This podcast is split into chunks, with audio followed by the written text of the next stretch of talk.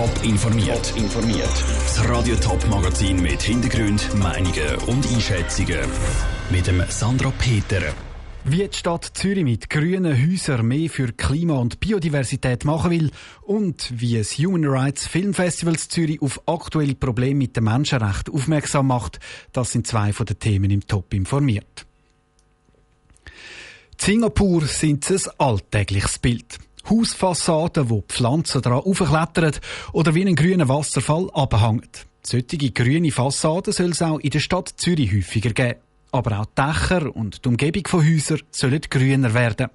Darum hat die Grünstadt Zürich zwei Förderprogramme lanciert. Mit denen werden Unternehmen und Private beraten, wie sie ihre Gebäude grüner machen können. Lucia Niffeler. Grüne Fassaden und Dächer helfen bei der Hitzeminderung im Sommer und fördern gleichzeitig die Biodiversität. Beides ist der Stadt Zürich wichtig. Darum setzt die Grünstadt Zürich auch aufs Engagement der Bevölkerung, erklärt Martina Bosshardt. Wir haben das Ziel von 15 Prozent ökologisch wertvollen Flächen im Siedlungsraum. Und die Stadt macht da auch selber sehr viel. Aber wir müssen da gemeinsam vorwärts gehen mit den Privaten. Nur dann können wir das Ziel erreichen. Und darum bietet die Grünstadt Zürich Beratung an für Private und Unternehmen, die ihr Haus- oder Firmengebäude mit Pflanzen aufwerten wollen. Es gibt zwei verschiedene Förderprogramme. Das eine setzt auf Vertikalbegrünung, also Pflanzen an der Fassade. Da gibt es ganz viele verschiedene Methoden, wie man das machen kann, mit verschiedenen Pflanzen, mit verschiedenen Gerüsten. Und da können wir beraten, was man machen kann, was bei welcher Fassade, bei welcher Ausrichtung kann Sinn machen Und man kann auch einen Betrag anfordern, dass man kann sagen, ich mache jetzt eine neue Vertikalbegrünung und dann kann man bis zu 50 Prozent der Kosten beantragen. Maximal zahlt die Stadt Zürich 30.000 Franken. Das zweite Programm dreht sich um grüne Dächer und Umgebungen. Dort funktioniert die Beratung ganz ähnlich wie bei der Fassade. Es wird angeschaut, welche Möglichkeiten das es gibt und welche Pflanzen in Frage kommen, erklärt Martina Bosshardt. Bei der Umgebung kann man einfach sagen, wichtig ist natürlich, dass es viel Grün hat, dass es Bäume hat allenfalls, dass es Hecken hat, dass man aus einem Rasen vielleicht eine Blumenwiese macht, dass man allenfalls auch noch etwas kann machen zur Datenvielfalt zusätzlich, dass man einen Holzhaufen oder einen Steinhaufen aufstellt wo dann interessant ist für die einheimischen Tiere und Insekten. Es komme aber auf den Bereich und den Ort darauf an, was dann möglich ist. Und genau für das gibt es eben die Beratung von der Stadt. Die Lucia Niffeler hat berichtet. Auch für die Dachbegrünung gibt es Geld. Der Maximalbetrag ist wie bei der Fassade 30.000 Franken. Die Stadt übernimmt aber höchstens 30 Prozent der Kosten. Gesellschaftliche Probleme wie Rassismus und Anfindungen gegen Homosexuelle oder die Flüchtlingskrise. Das sind grosse Themen, die die Welt neben der Corona-Krise auch noch beschäftigen. Aber heute sind sie auch ein besonderes Thema in Zürich am Human Rights Film Festival.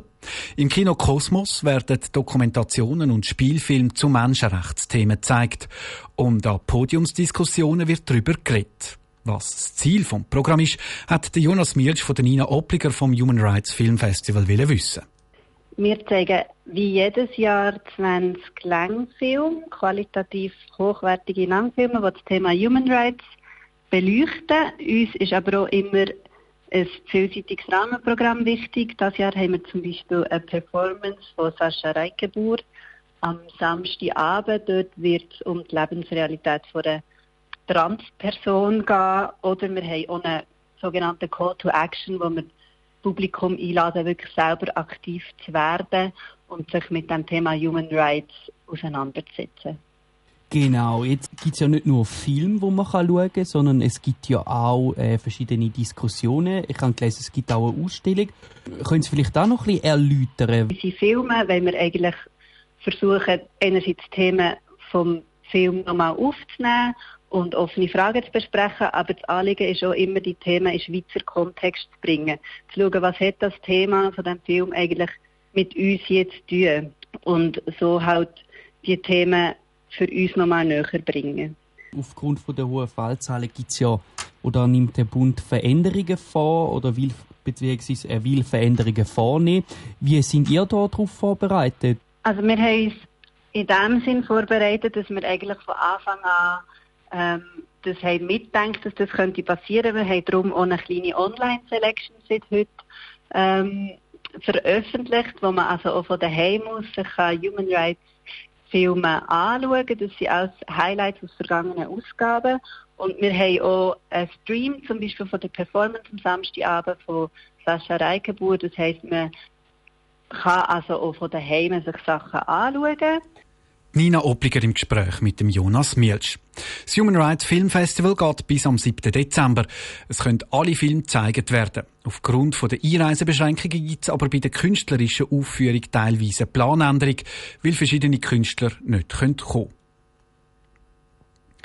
Kaum ein Abstimmungskampf ist mit so harten Bandagen geführt worden wie der zum Covid-19-Gesetz. Gegner und Befürworter haben sich während Wochen verbal immer und immer wieder angegriffen.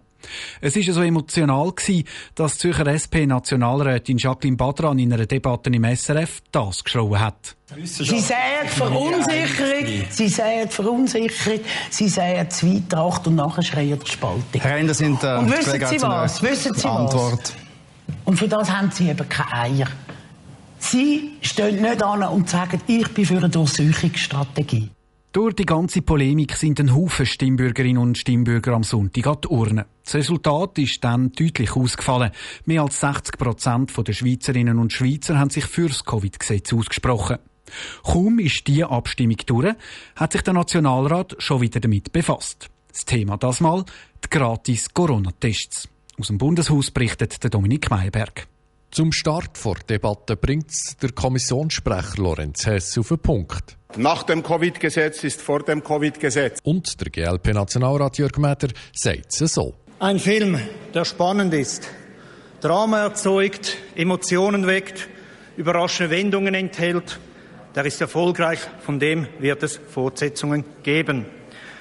Willkommen in der Fortsetzung zur Corona-Krise, willkommen im x-ten Teil des Covid-Gesetzes.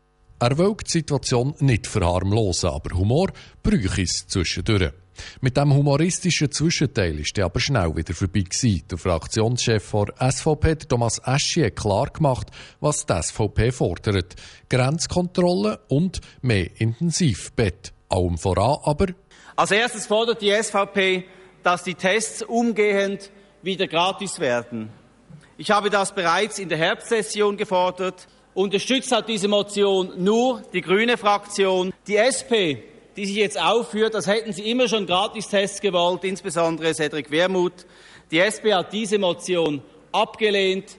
Heute ist alles anders. Es freut mich, dass auch die SP hier eingelenkt hat. Die Provokation Richtung SP kommt an. Der Fraktionschef der Sozialdemokraten, der Roger Nordmann, richtet das Wort direkt an die SVP-Mitglieder im Saal. Heute, meine Damen und Herren, ist der Moment gekommen, um gesunden Menschenverstand, geistige Unabhängigkeit und Mut zu beweisen. Es ist höchste Zeit, die gefährlichen Entgleisungen eines Parteiapparats nicht länger zu unterstützen, der diese verfluchte Pandemie vor allem als Gelegenheit betrachtet, Marketing zu betreiben. Nach dem Schlagabtausch ist es dann um Details gegangen. Zum Beispiel um die Frage, ob der Bund die Kosten für Tests wieder soll übernehmen soll. Die FDP ist klar der Meinung, dass Testkosten nach wie vor selber sollen gezahlt werden. Der Marcel Doppler rechnet vor. Wussten Sie, dass eine Person, die sich dreimal pro Woche auf Covid testen lässt, innerhalb eines halben Jahres dem Steuerzahler 20 Mal mehr Kosten verursacht als eine geimpfte Person? Am Schluss entscheidet aber eine Mehrheit vom Nationalrat, dass der Bund Testkosten wieder übernehmen soll. Endgültig ist das allerdings noch nicht. Das Parlament hat bis zum 17. Dezember Zeit, das Covid-19-Gesetz zu erneuern.